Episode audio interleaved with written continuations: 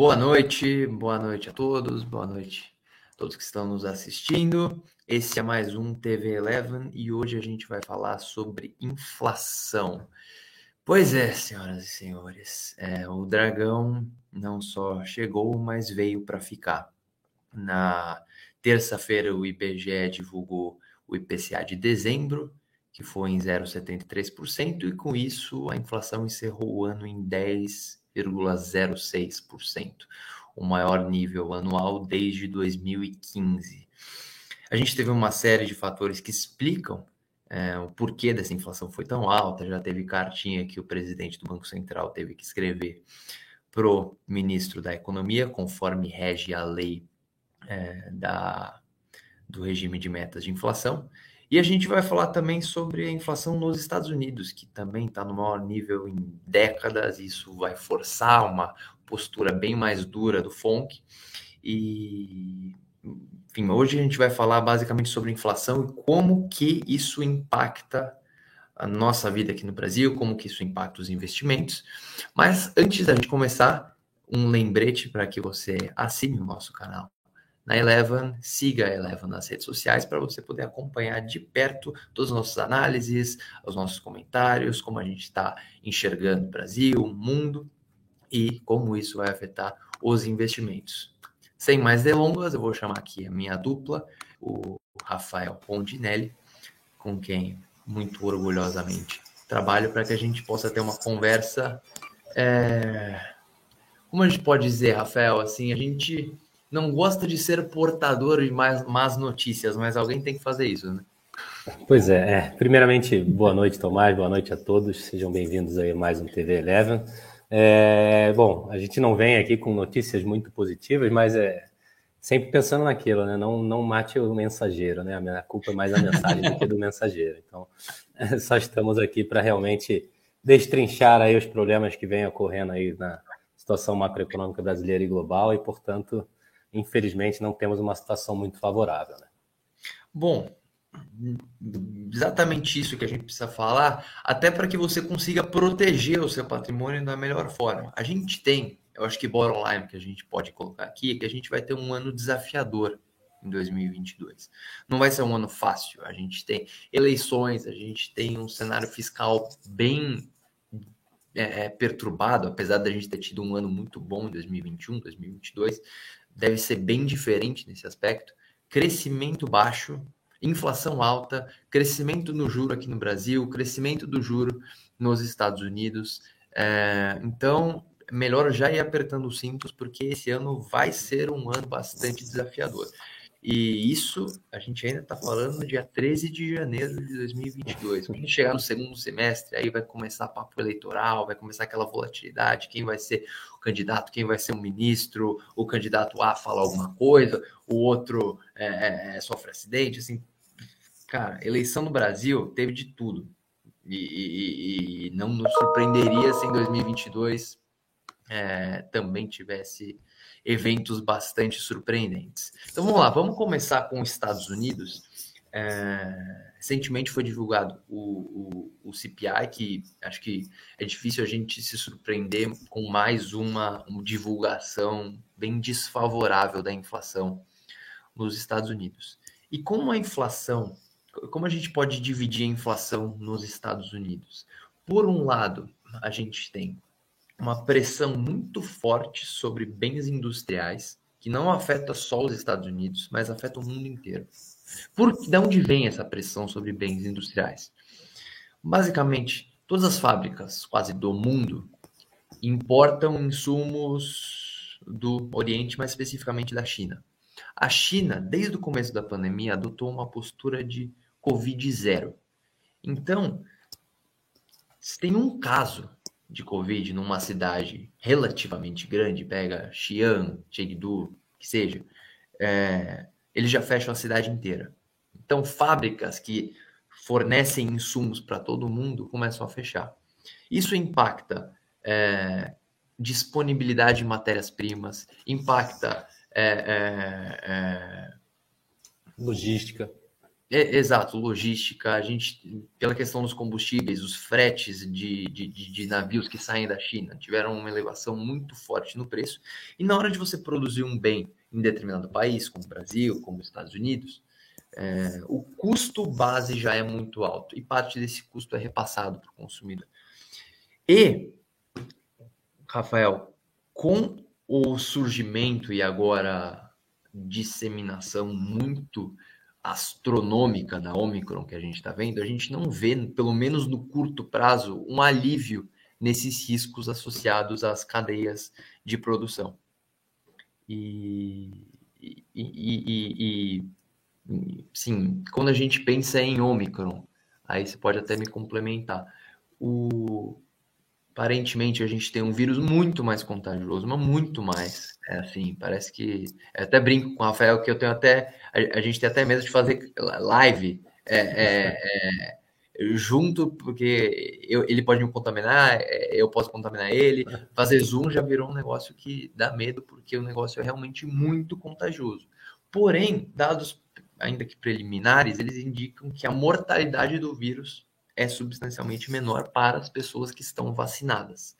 A tendência parece que a gente vai ter ondas crescentes de casos, porém decrescentes de mortes. O que você acha disso? É, bom, eu acho que fazendo um pouco um, um, uma comparação até quando você comentou que a China vem continuando adotando né, uma política de tolerância zero em relação à Covid e os países ocidentais tentaram lidar um pouquinho é, é de uma maneira não radical né, com o vírus, acho que a Omicron veio para testar um pouco essa diferença de, de, de, abordagem até dos países ocidentais e a gente tem visto aí é, muitos problemas, não só aqui no Brasil, mas nos Estados Unidos também, ligados à, à paralisação de diversas atividades ou fábricas e serviços, como é, é, é aqui, no caso, a gente, as empresas aéreas cancelando diversos voos por causa dos seus tripulantes e pilotos é, pegando Covid, muitas lojas e restaurantes também passando por dificuldades em relação ao afastamento das pessoas. Então, é, é, se o Ocidente tenta não ter uma política de tolerância zero, acho que a Omicron, de alguma maneira, prejudicou ainda mais né, esse tipo de, de situação que a gente tem aqui. Mas, apesar disso, né, assim, a gente vem vendo, vem, é, nos números, vem demonstrando aí exatamente o que você comentou, né, é, é, o que ela tem de contagiosa realmente proporcionalmente até maior, né? Parece que a, a, letalidade é muito menor para os vacinados, né? Principalmente aqueles que estão já com a terceira dose. Acho que é, observa-se isso aí na diferença entre os números de, principalmente de internações e mortes, por exemplo, dos Estados Unidos, que tem uma, uma, uma população ainda muito resistente a tomar vacina, com, por exemplo, até mesmo o Brasil, ou, por exemplo, Portugal, que hoje, se eu não me engano, é o país que tem aí é, a maior parte da sua população já com a terceira dose. Então, é, é, acho que isso vai trazer aí uma, uma possível diferenciação em relação ao tratamento da pandemia, né? Alguns países já começam a falar em tratar a doença de maneira endêmica e não mais é, pandêmica. Então, enfim, acho que ainda tem um, um período aí de, de entendimento em relação a, a, ao todo, né? Deixar essa onda da Omicron passar, é, principalmente nos países é, mais vacinados, para entender os próximos passos em relação a isso. Mas, é, é, de fato, aquilo que que vem assustando agora no começo, principalmente com o nível de disseminação, parece que não vai ser o caso em relação é, é, às mortes que a gente já viu no passado. Né? Perfeito. E do seu comentário, é... primeiro eu preciso falar alguns pontos. Primeira coisa, brevemente, é lembrando que a gente também responde dúvidas no chat. Então, se tiver alguma dúvida, algum comentário, manda aqui, coloca no chat para a gente responder, para a gente comentar. Vai ser um prazer para nós. É, sobre a, a, a, dicotomia que você colocou entre Covid zero na China e no Ocidente a gente ter uma política bem mais tolerante com Covid. É, é, eu acho que é uma questão incomparável. Assim, se você pegar os vídeos, lives que a gente gravou lá no começo da pandemia, a gente já falava que o Ocidente, as democracias ocidentais teriam dificuldade em lidar com o vírus. É, a China, a, a, a China, assim, se, se, o governo manda fechar a cidade, ninguém fala um A, entendeu? Fechou e acabou. É, aqui, a gente. aqui, enfim, é, é, a gente precisa lidar, assim, tentar maximizar o bem-estar acerca de por um lado, a gente tem um número crescente de casos e que podem vir a se tornar mortes, mas por outro lado, a gente tem uma, um, um, pensar que as pessoas estão há dois anos sem poder realizar suas atividades normalmente. Então, eu acho que o Ocidente está buscando esse trade-off que, se a gente mantiver em um patamar relativamente é, é, é, baixo de mortalidade do vírus, a gente não deve ver futuramente novos lockdowns, medidas de fechamento. No curto prazo, as autoridades parecem que elas estão com o pé atrás, no sentido de, olha, fomos, o mundo inteiro foi muito atrasado ou negligente no, na, na contenção do vírus no passado. E agora parece que estão tentando compensar isso de alguma forma. Mas eu acho que pensando em Covid, todo cuidado ainda é pouco. Por isso que, diante desse cenário, ainda, ainda devem existir obstruções nas cadeias de produção ligadas à Covid e como isso impacta a inflação no Ocidente. Então, o primeiro ponto da inflação nos Estados Unidos é as disrupções na cadeia de produção, os gargalos, ou a escassez de matéria-prima, que nesse momento se encontra num patamar bem elevado, mas a tendência, conforme a gente analisou, é que isso se alivie ao longo do ano. Mas tem um outro componente que o Rafael até já colocou, ele pode comentar daqui a pouco, que é, é a dificuldade que as empresas têm de contratar nos Estados Unidos. É, assim, você vai numa loja, você vai num, num, num restaurante, não tem é, é, é, é dificuldade, eles têm dificuldade para encontrar garçons, recepcionistas, é, cabeleireiros, é, é, serviços bastante cotidianos na vida das pessoas. As pessoas não querem voltar a trabalhar. Um, porque elas estão com medo, e dois, porque elas passaram muitos anos, nos últimos dois anos, recebendo auxílio por parte do governo, então não tem incentivo para de fato voltar para a força de trabalho. E o cenário fica assim: a gente tem muitas empresas procurando pessoas para contratar e poucas pessoas dispostas a contratar. E quando a gente faz uma básica curva de oferta e demanda, a gente tem pouca oferta de mão de obra e muita demanda por mão de obra. O resultado disso é uma pressão salarial, não é mesmo? Pois é, é assim, tudo começou realmente com, com o início da pandemia lá em março de 2020, vieram os estímulos fiscais e monetários realmente é, sem precedentes, principalmente nos Estados Unidos. E conforme você mesmo comentou, esse nível de liquidez é, é, que foi colocado no mercado, é, é, os cheques é, que, enfim, do ponto de vista aqui do brasileiro foram realmente bem generosos lá nos Estados Unidos, acabaram mantendo as pessoas aí afastadas do trabalho, claro, aliado também um pouco ao medo de se contaminar, né, ao medo relacionado à pandemia como um todo.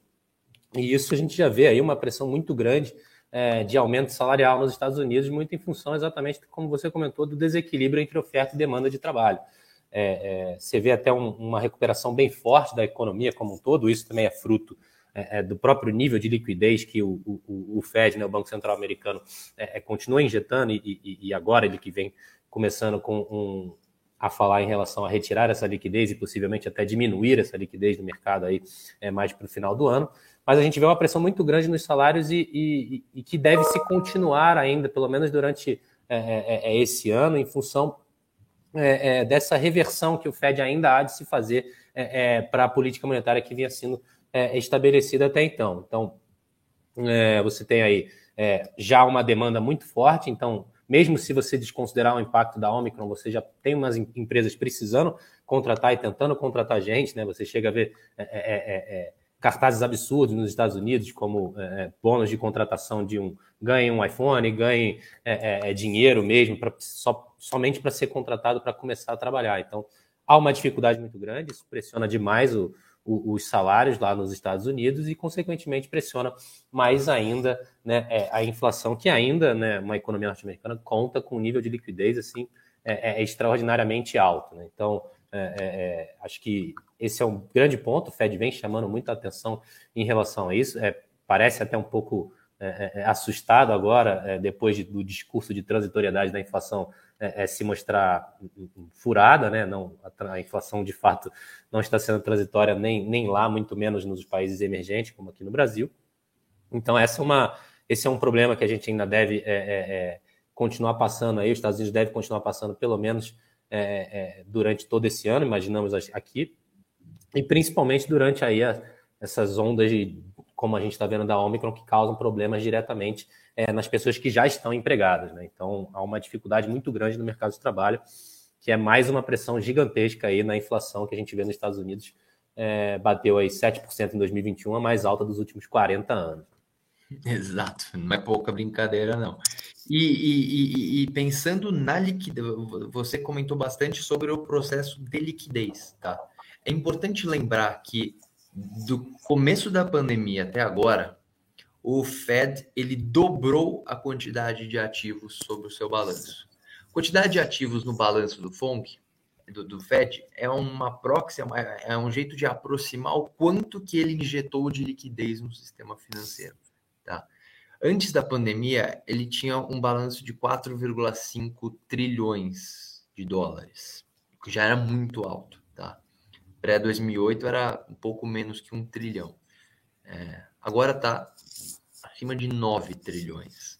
É, assim, é muita liquidez. E o taper que foi anunciado não era para reduzir esse balanço, era para diminuir o ritmo de crescimento. É importante a gente fazer essa diferenciação do que é uma redução do, do, do, dos estímulos e o que é de fato um taper. E, e, e, o que a gente viu do final do ano passado até agora é só uma redução no ritmo de compra o que na nossa expectativa deve acabar de crescer em março e eles já devem começar a subir a taxa de juros, porque como o Rafael bem colocou, eles estão assustados. É, todos os discursos recentes dos diretores e os membros do FONC já estão apontando que o Fed vai ser mais rock nesse ciclo de alta do que foi naquele que vigorou entre 2017 e 2019. Então, a gente deve esperar, assim, os membros do FONC esperam na mediana três elevações de juros esse ano, a gente espera que tenham quatro elevações de juros. Bottom line, por um lado a gente tem inflação industrial desacelerando, mas a inflação de demanda que vem dos salários deve continuar acelerando. Então, não tem uma perspectiva de desaceleração muito forte da inflação nos Estados Unidos. Agora, trazendo esse cenário para o Brasil. Rafael, o que acontece com um país emergente quando o país central do mundo sobe taxa de juros? Não, é, os países emergentes tendem a ser extremamente penalizados, né? Eu acho que uma, uma maneira simples, talvez, de explicar é, é quando você tem, é, é, claro que isso não vai ser o caso exatamente agora, mas quando você tem um rendimento é, é real em dólar no título do Tesouro Americano, ele provavelmente, ele muito é, é, é, com, com, certeza ele é muito mais seguro do que um título é, de renda fixa que pague algo próximo. É claro que nunca paga a mesma coisa aqui num, país como o Brasil, existe, tem que ter um prêmio de risco nisso. É, mas a tendência é ter uma fuga de capital estrangeiro dos países emergentes. Isso não excluiu aqui o nosso país. Né? Então, a, a, a, gente já vê aí, na verdade, uma taxa de câmbio bem alta, né? que se manteve aí um ano é, bem volátil de uma maneira geral, chegou até é, é, é, a parecer que ia dar uma arrefecida forte ali no meio do ano, mas voltou a subir, bateu quase 6 e se mantém aí num patamar elevado que prejudica muito é, é, a inflação aqui no país. Né? Você costuma dizer que, que aqui a gente, né, os empregados aqui ganham em real, mas a gente gasta em dólar. Né? Então acaba que é uma taxa de câmbio depreciada no nível que está, afeta aí diretamente o poder de compra do brasileiro de uma maneira realmente muito negativa. Né? Então, o, um efeito imediato de de uma alta de juros nos Estados Unidos seria uma provável e possível fuga de capital estrangeiro é, voltando para os Estados Unidos, o que tende a pressionar aí a taxa de câmbio nos países emergentes, no nosso caso aqui do Brasil também, apesar de já estar muito alta. É, e, enfim, acho que o que cai a discussão aqui um pouco, eu até passo agora a bola para você, é, é, é, o nosso Banco Central já veio, né, é, é, talvez um tanto antes aí do Fed assustado com os choques, né, que a inflação, dos choques que não, não se não se demonstraram mais tão choques, né, transitórios, mas que persistem aí é, é, é, impactando negativamente a inflação, o Banco Central já subiu bastante a taxa de juros. É, esse diferencial, ele, na teoria, deveria tentar segurar um pouco essa fuga de capital estrangeiro para lá. Né? É, é, qual é a sua opinião em relação a isso? Né? Tem muita gente que fala que a subida da taxa de juros ela tende a ter um, um, um, overkill aí na atividade econômica, né? Dado que é, os juros no Brasil, se eu não me engano, já temos o juros real mais alto do mundo no momento, é, e que isso tende a, a, a impactar negativamente a, a, nossa atividade. Né? Então, o que, que você acha? Você acha que o nível de câmbio que a gente está, o que a gente quer chegar, vai, vai ser o suficiente para amenizar essa situação ou, ou não? Olha, é, eu acho que é uma excelente pergunta. Ela é igualmente excelente e complexa. Eu vou tentar resumir o que eu acho disso. É, olha, primeiro, é importante lembrar que taxa de juro nominal, obviamente, ajuda a atrair capital, porque torna o investimento mais atrativo. Mas o, o, o, o que importa, o dólar, ele não vai só olhar o rendimento, ele olha o risco associado a esse rendimento. Tá? E, e, beleza, a gente está subindo o juro, está tornando mais atrativo, mas a gente está fazendo melhoras estruturais na nossa economia e da nossa é, é, é, sustentabilidade fiscal a ponto de, de, de, falar, não, de fato, o Brasil está pagando muito bem juros? É, eu acho que não. Eu acho que, na verdade, a gente caminhou na direção contrária.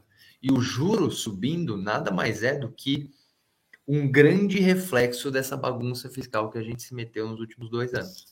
É, uma das causas da gente ter uma inflação alta e um juro alto, de novo, foi justamente a gente ter descuidado daquilo que permitiu que o juro baixasse lá atrás. Então, olhar só juro nominal, Selic contra Fed Funds Rate, não, não me parece uma estratégia adequada, porque você está comparando banana com maçã. Tá? É importante sempre ponderar pelo risco associado ao país e risco no Brasil, conforme a gente vai descrever daqui a pouquinho, não falta. E o segundo ponto sobre a sua pergunta, ligado ao overkill. Olha, o Brasil ele tem um regime de meta de inflação. Tá? A meta, o, o, o você vai lá no site do Banco Central, é, você vai achar lá em cima escrito é, mudou o site, acho que agora é lá embaixo, mas vai estar escrito assegurar o poder de compra da moeda e a estabilidade do sistema financeiro. O papel do Banco Central é esse, é o controle da inflação. Tá?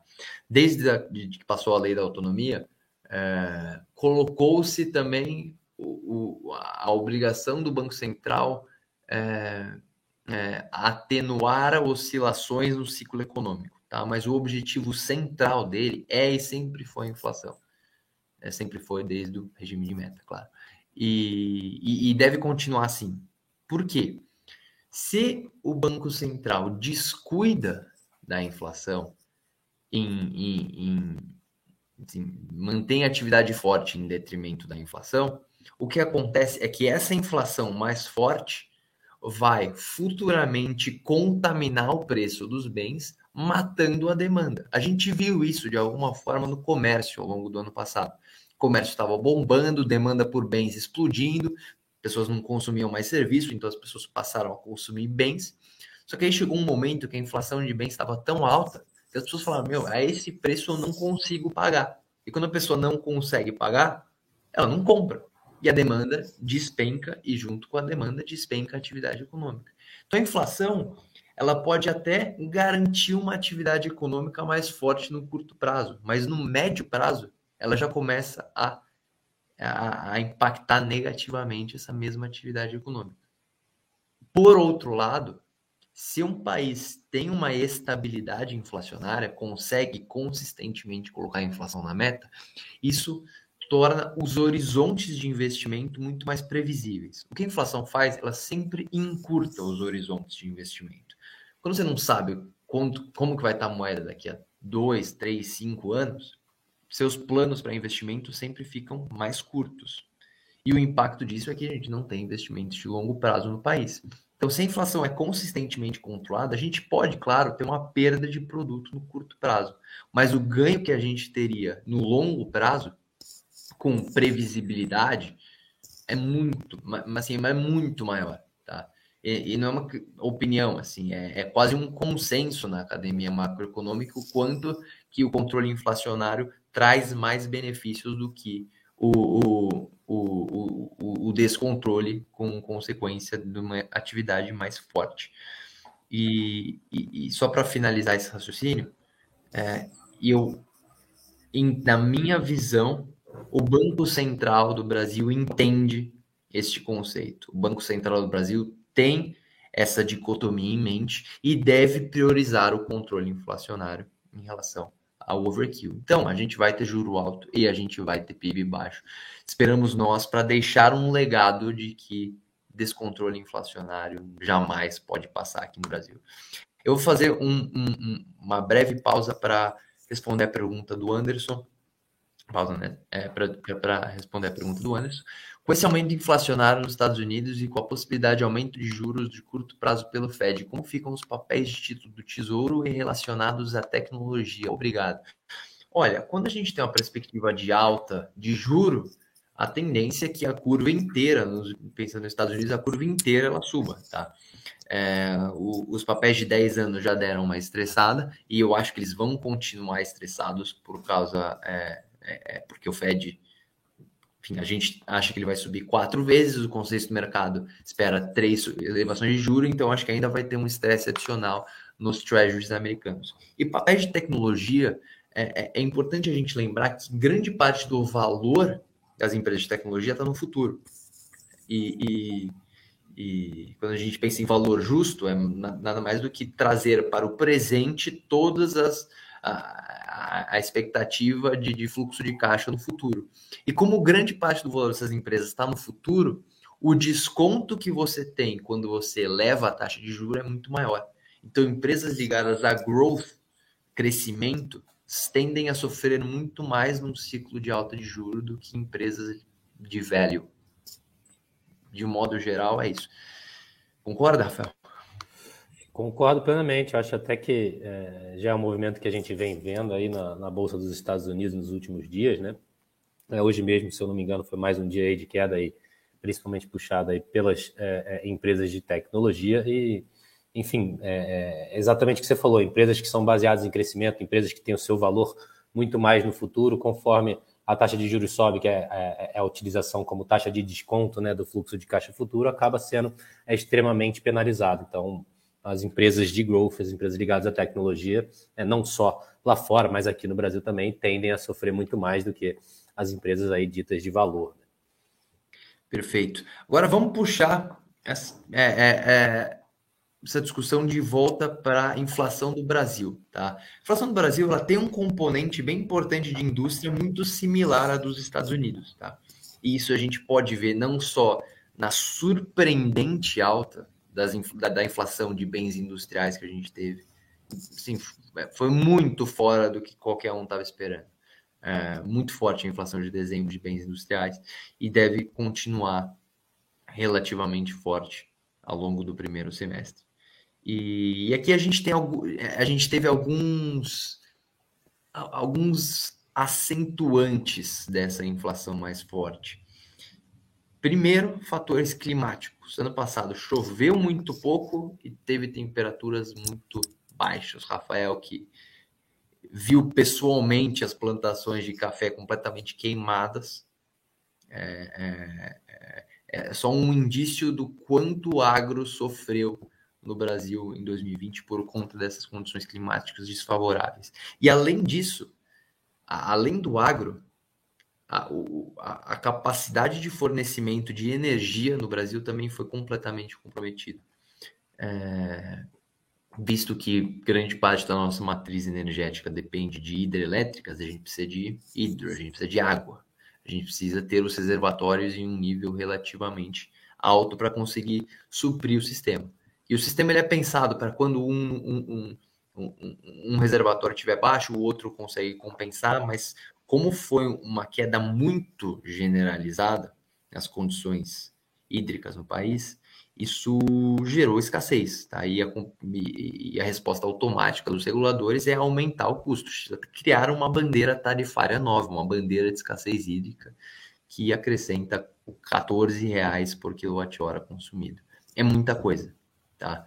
E, e para 2022, como a gente enxerga esses fatores? Bom, o industrial a gente já colocou que, que, que isso deve persistir ao longo do primeiro semestre, mas a partir do segundo semestre isso deve começar a se atenuar.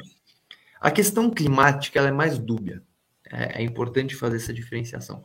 Por um lado, as maiores chuvas que a gente está vendo agora, com certeza trazem um alívio muito importante para as hidrelétricas. Então, se a gente tinha uma a gente ainda tem a expectativa de que a bandeira tarifária deixe de ser a escassez hídrica e passe para vermelha 2 em abril. abril.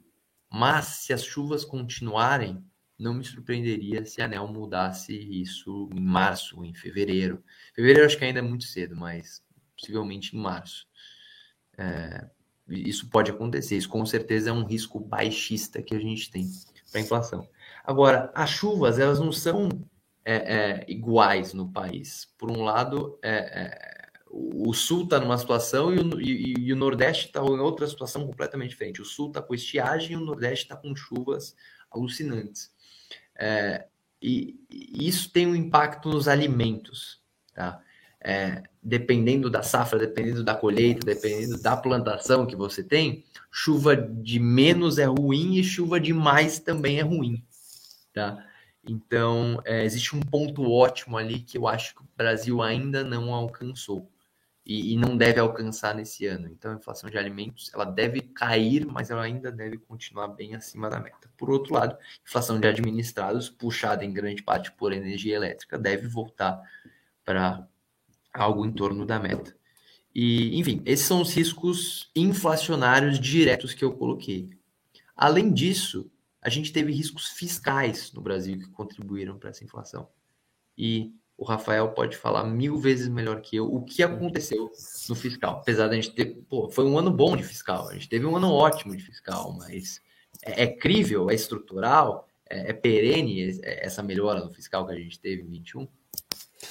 Bom, é, respondendo de maneira simples e direta, não. Né? A gente teve aí provavelmente um ano é, é totalmente atípico de 2021 em relação às nossas contas públicas, né? É, é, é, é, tudo novamente começa ali com a pandemia em 2020, que a gente também teve deu um estímulo, é, enfim, talvez até maior do que o país aguentasse. Naquele momento, isso causou um medo generalizado em relação a, ao nível de gasto que se atingiu, né? Para ter uma noção, o Brasil vinha rodando ali em algo próximo a, a, menos 100 bilhões de reais de déficit primário, e em 2020 isso foi lá a cerca de 800 bilhões de reais de déficit primário, com o nível de estímulo fiscal que o governo fez como forma é, de combate aí aos, aos problemas sociais e econômicos da pandemia. Então, você tinha um medo exagerado de que talvez esse nível não voltasse a, um, a patamares considerados aí mais normais do que a gente vinha observando no Brasil, mas é, acho que esse foi o primeiro ponto é, é, que, que, enfim, trouxe uma, uma mudança relevante. Né? Os gastos relacionados à pandemia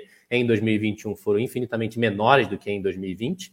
É, isso já trouxe uma, um alívio muito grande em relação às despesas e principalmente pelo lado da arrecadação, né? Eu acho que talvez as pessoas se confundam um pouco, que a gente veio vendo ao longo do ano todo, né, que a arrecadação é, federal vem batendo recorde, vai fechar provavelmente 2021 aí como recorde histórico é, de arrecadação no país. É, isso, é claro, em função da volta da atividade econômica em comparação com 2020, que foi muito, é, é, é, é mais, foi muito abaixo em relação ao potencial ali da economia brasileira, mas também é, é justamente por causa da inflação. Né? Acho que é, é, é um dos pontos a, a, a, chamar a atenção é que a inflação ela é boa para o governo no sentido de arrecadação federal. Então, o governo, de certa forma, acabou se financiando com a inflação. É, a gente teve é, é, um aumento expressivo aí em, em, itens que são determinantes na arrecadação de estados e municípios, como, por exemplo, a gasolina, né?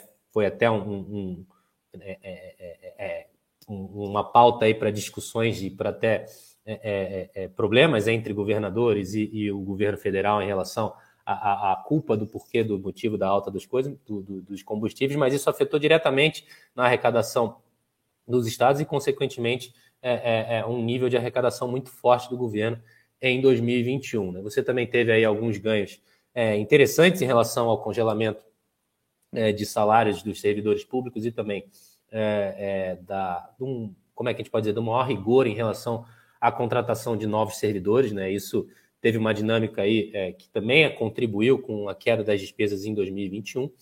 Mas, enfim, é, é, acho que a pergunta que fica é: bom, você descreveu um cenário ótimo em 2021, por que, que a gente não está otimista aí para frente, né? É, bom, tudo começa ali com a questão relacionada a PECs precatórios, né? Com o governo é, é, com o STF, enfim, aprovando em relação os gastos, é, é, é, as decisões judiciais com precatórios para o ano seguinte, para, para esse ano, no caso de 2022. O governo alegou que isso é, traria uma é, inviabilização da, da, da, elaboração de um programa de governo para esse ano. E a PEC dos precatórios acabou, na verdade, saindo de uma maneira bem ruim. Né? A gente tinha a regra do teto de gastos, que teve um papel extremamente importante no controle do crescimento das despesas do país e que foi, enfim, de alguma maneira enterrada, né? Eu acho que ela serviu a algum propósito, né? Acaba que saía bastante na mídia, o mercado ficava muito preocupado a cada vez que é, é, o, o, governo sinalizava que ia quebrar a regra do teto de gastos, então, em algum nível, ela segurou. Mas, por outro lado, é, é com essa mudança é, de maneira é, conveniente, né, como o governo precisava expandir os gastos em 2022, o governo foi lá e resolveu mudar uma regra em cima da hora, então, isso traz aí uma interpretação de que essa âncora fiscal já não existe mais. Né? É, é quando o governo novamente quiser é, aumentar os gastos, ele provavelmente vai sofrer um novo ataque, dado que já não serviu para segurar o todo uma vez, provavelmente não vai é, é, segurar o ímpeto do governo em aumentar gastos de novo. E a gente já vê isso nesse ao longo desses, desse final de ano e começo de ano, com todas as negociações em relação ao orçamento. Né? Primeiro você teve aí é, é, o governo federal concedendo, né, pelo menos falando que ia conceder um reajuste para a, os policiais, é, é servidores policiais é, é, no país. Isso já ocasionou aí ameaças de greve de diversas outras classes de servidores que também se, estão se sentindo aí injustiçados em relação ah. a isso. Então, você tem um, um, uma possibilidade, uma pressão muito grande em relação ao aumento aí de uma vertente de gastos e que isso, na verdade, já vem ocorrendo, né?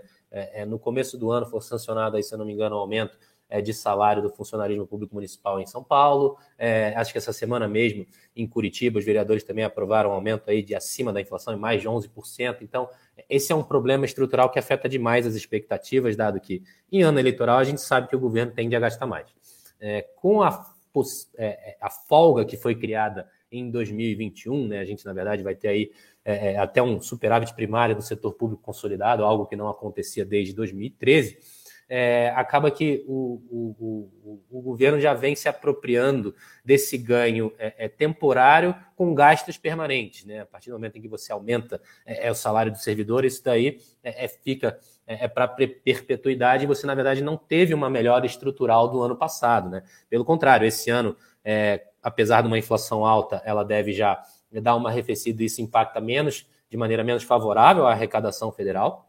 Você tem, como eu falei, uma pressão muito maior é, é, é, em relação às despesas em ano eleitoral. Né? Eu acho que hoje ou ontem mesmo vem mais um, um, um indicativo muito ruim em relação às despesas que foi é, é o, o, o, presidente Bolsonaro sancionou um decreto em que permite que, em que permite não, em que coloca que a palavra final em relação a mudanças do orçamento agora tem que passar pela Casa Civil que hoje é controlada pelo Centrão, e a gente sabe é é, é, é, é, o quanto o Centrão vem pressionando por mais gastos aí dentro do governo para manter o seu apoio. Então, as perspectivas em relação a isso acho que são extremamente ruins. É, e, enfim, você veio de um 2021, acho que totalmente atípico, como eu comentei, você, a gente retorna a um 2022 com muito mais a cara daquilo que a gente já vê aí no país. Né? A, apesar de tudo isso, a gente, é, o Brasil ainda deve conseguir manter um, um, um, resultado, um déficit aí próximo daquilo que vinha observando no período é, pré-pandemia. Então, não, não há, de fato, agora uma piora, é, é já voltando a, a, a, níveis de déficit que a gente viu em 2020. Mas o problema é a perspectiva que fica para frente. Né? Como eu disse, a âncora fiscal foi perdida com a mudança na regra do teto de gastos. E é, qual vai ser é, a maturidade fiscal, ou qual vai ser a postura que o novo governo é, eleito vai ter em relação a nossas questões estruturais é, do nosso, das nossas contas públicas. Né? Hoje a gente já tem uma dívida é, que aumentou muito, a gente já tem uma Selic que vem aumentando, isso vem pressionando os gastos é, com juros da dívida, que tendem a ser financiados com mais emissão de dívida, isso tende, pode aí virar uma, uma possível bola de neve para frente, principalmente é, com a, o, a, o, não andamento da, de outras reformas, como a reforma administrativa, como a reforma tributária, que poderiam trazer aí uma produtividade muito maior e, claro, é, é uma, uma contenção de gastos aí do governo, que esse ano a gente tende a ver uma, uma pressão bem grande aí para aumento de despesas. Então, é, é, de maneira geral, o cenário para frente é, é muito pior daquilo que a gente viu em 2021. É, é um superávit que a gente ainda não, se, não fecharam os dados de 2021, mas que a gente não deve voltar a ver, é, talvez nos próximos cinco anos. Aí isso vai depender muito do apetite é, que o novo governo vai ter para poder é, é, é, colocar de novo as contas públicas é, é, numa direção estrutural que, que nos traga superávit aí de maneira recorrente. Né? Oh, que aula, hein? Cara, eu vou destacar três pontos perdão, começar com dois pontos do que você falou. Primeiro, eu acho que é a cara do Estado brasileiro a ideia de receitas extraordinárias e gastos permanentes. É a cara. Isso acontece assim. Não adianta a gente ter uma, um, um resultado positivo de receita que isso instantaneamente vai virar um gasto permanente. Tem um ditado muito importante que é nada mais permanente do que um programa temporário de governo. É, eu acho que isso deve ressoar por muito tempo. O segundo ponto é, impressionante como todo mundo quer ter mais privilégio e ninguém quer ter mais deveres, tá? Quando um determinado grupo organizado vê o outro grupo ganhando um privilégio a mais, eles vão correndo na hora, se articulam de uma forma impressionante para tentar conseguir o seu puxadinho. E é isso, essa falta de prioridade e cuidado com o orçamento público, com a coisa pública, que levou o país a essa situação fiscal que a gente se encontra nesse momento. E enquanto essa mentalidade não se reverter, enquanto a gente não entender que a gente deve, citando um economista muito é, é, é, notável no país, quanto a gente deve tratar iguais como iguais, isso não vai mudar e a gente sempre vai ter um, um, um, é, é, esse sofrimento para lidar com a estabilidade macroeconômica e com é, a sustentabilidade e a solvência das contas públicas. Acho que para finalizar, Rafael, é, acho que a gente já montou todas as peças, tanto da inflação americana quanto da inflação brasileira. É, isso naturalmente vai trazer uma resposta de política monetária, tanto lá quanto aqui. Nossa expectativa para a Selic no fim de ano é 12%, sendo que esses 12% devem ser atingidos ainda no primeiro semestre. E porque no segundo semestre, sabemos todos nós, temos eleição. Para finalizar, um breve brevíssimo comentário sobre as eleições, tá? Quando a gente vê as pesquisas, a gente vê o Lula disparado nas é, a gente vê o Lula disparado é, é, é difícil argumentar a, é, contra a força que tem independente do candidato com quem ele ele concorreria. Então, mercado, nesse momento, já não começa a se perguntar quem vai ganhar a eleição, mas se a gente mantiver esse cenário até agora, é como que vai ser um eventual governo Lula se de fato ele sair vitorioso. Claro que é muito cedo, a gente ainda está em janeiro, eleição em outubro, muita coisa pode acontecer, mas é, é, é, tirando uma fotografia de hoje e colocando no futuro, é muito, é, é, é muito provável que Lula é, saia vitorioso desse pleito. Tá? Como seria o governo do? Será que ele vai escrever uma nova carta ao povo brasileiro? Será que ele vai indicar um ministro da economia é, é, alinhado com o Centrão? Será que ele vai colocar o Alckmin de vice? É, são ainda grandes interrogações que nós, que o mercado temos, que a gente ainda não sabe. E eu espero que é, a nossa expectativa é que todas essas interrogações não sejam resolvidas até o final da eleição. Por quê? Pelo menos vejo dessa forma. Não faz sentido o Lula se expor é, já se comprometendo com o plano econômico, já se comprometendo com vice, com, com, com, com, com, com quadro de ministros. Ele tem muito a perder e pouco a ganhar. Ele já está numa situação extremamente confortável, né? ele já está numa situação extremamente confortável com quase assim, grande maioria das intenções de votos.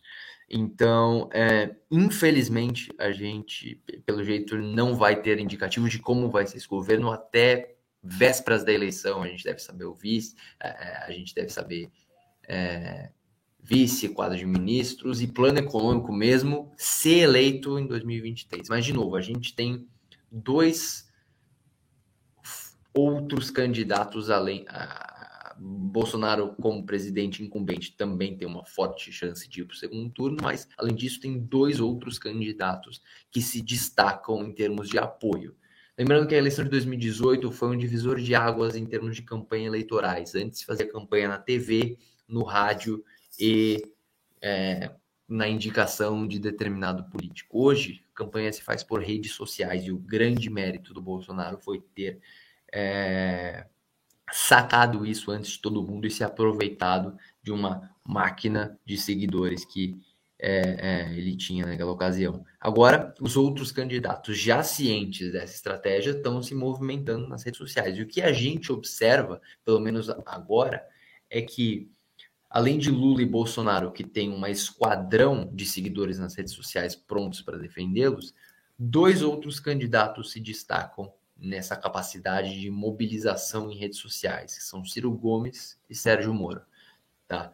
É, o João Dória ainda está muito atrás nessa briga das redes sociais, não só e além de estar também muito atrás nas pesquisas eleitorais. Então ele teria que comer muito arroz e feijão em termos de pesquisas, em termos de visibilidade e perda de é, é, e reduzir a sua desaprovação para para conseguir ter alguma chance de, de, de chegar à, à presidência.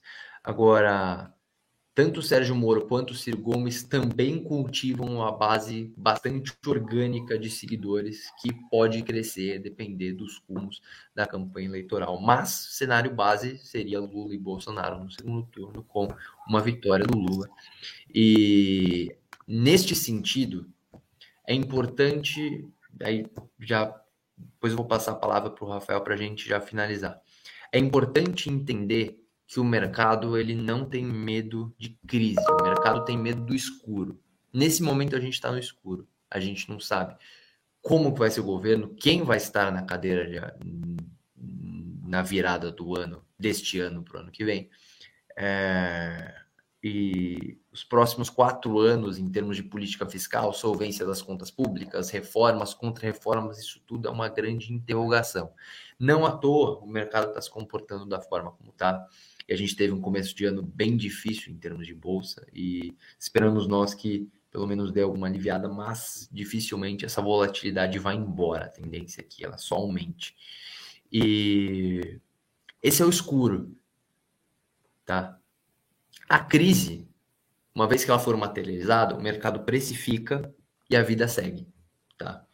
E, e, independente de quem for, o Brasil vai continuar, a bolsa vai continuar existindo, os investimentos vão continuar existindo e a nossa economia vai continuar andando, talvez para frente, talvez para trás, mas é importante entender que o mercado precifica, tá? E uma vez que o mercado precifica, o nosso papel, nosso papel, digo, papel de todos nós investidores é saber identificar oportunidades, identificar assimetrias. Pode ser em baixo, pode ser em alta, mas o nosso papel é identificar assimetrias e saber onde que o mercado está errando, onde que a gente acha que vai ter um fluxo muito forte no futuro para comprar, um fluxo muito forte no futuro para vender, ou quais fundamentos são muito melhores do que são hoje colocados no preço análise técnica, análise fundamentalista, que seja. A gente está aqui para entender de assimetrias. O cenário vai estar tá dado, o mercado vai colocar isso de alguma forma ou de outra no preço, e é importante estar mais informado possível, mais preparado possível para você poder se proteger e se aproveitar dessas oportunidades. E é para isso que estamos aqui, e é para isso que Eleva existe e serve a vocês que estão nos assistindo. Então, Rafael, considerações finais? Bom, é, depois dessa, dessa aula de considerações finais, acho que não tem muito o que falar. É, que eu posso talvez dar uma dica é, é, é, tentar prestar atenção realmente nas expectativas, né? A gente falou bastante aqui em relação a isso, é, é, que no, no Brasil, um, quando o dragão da inflação, como o Tomás começou a live aqui falando a corda, não, não, assim, é, é uma coisa bem perigosa, né? As pessoas que viveram a hiperinflação devem até dar um frio na barriga aí, vendo essa inflação subindo a dois dígitos depois aí de, de, de sete anos, mais ou menos. Mas eu acho que o que fica de lição aqui é que é muito importante a gente ter na cabeça quais são as perspectivas para frente, né? Eu falei bastante do fiscal aqui, que a gente teve uma situação, acho que nem as projeções mais otimistas para 2021 imaginava o resultado que a gente teve, né? Isso é em algum lado positivo. Infelizmente, as perspectivas para frente já são é, é, é de apropriação aí de uns ganhos temporários com gastos permanentes. Então, é, é, é, isso que acaba sendo refletido aí no nosso mercado de capitais. Né? É, é, não é à toa que a gente tem uma taxa de câmbio é, extremamente elevada, não é à toa que a gente tem hoje uma taxa de juros também é, extremamente elevada. Isso tudo embute aí um risco país em relação às expectativas que a gente tem para frente. Né? 2021 foi um ano melhor do que o esperado em diversas frentes. mas é, é 2022, é principalmente com eleições vindo aí, promete ser é, bem, bem conturbado e uma volatilidade muito grande. Mas, como você mesmo falou, né, a gente está aqui para ajudar a identificar esse tipo de assimetria que, que acaba que surge, né? O mercado, é, no curto prazo, é, a gente costuma falar muito que ele é irracional, né? Ele não é exatamente racional. É, de maneira geral, muita coisa às vezes é precificada como, como o fim do mundo, né? Como o Brasil vai acabar e, e, e muitas vezes isso também é, é, é, é, não é o que vai acontecer, né? Muitas vezes o, o nível de pessimismo, o nível da crise já está precificado e aí acredita-se que aquilo ali é uma, uma oportunidade interessante para entrar. Então, é, é, apesar disso, eu acredito que é um ano é, é que vai abrir janelas de oportunidades importantes para investimento, para conseguir pegar, é, é, seja investimentos de renda fixa, seja investimentos de renda variável, ou até mesmo ações nos Estados Unidos, ações no exterior. Eu acho que é um ano de ficar para o investidor ficar de olho que oportunidades vão surgir em relação a, a, esse cenário conturbado que a gente comentou aqui na live. E estaremos aqui na Eleva é, é, sempre prontos para ajudar da melhor maneira possível a identificar essas assimetrias e trazer é, é o melhor retorno aí que possível que a gente consiga identificar para os nossos clientes. Muito bom, pessoal. Espero que tenham curtido. Esse é o fim de mais um TV Eleven. Lembre-se, vou lembrar de novo para vocês se inscreverem no canal. Siga Eleven nas redes sociais para acompanhar as nossas informações e adquirir o máximo de conhecimento que você puder sobre este louco mercado que vivemos. Muito obrigado, boa noite e até a próxima. Boa noite a todos, até a próxima, pessoal.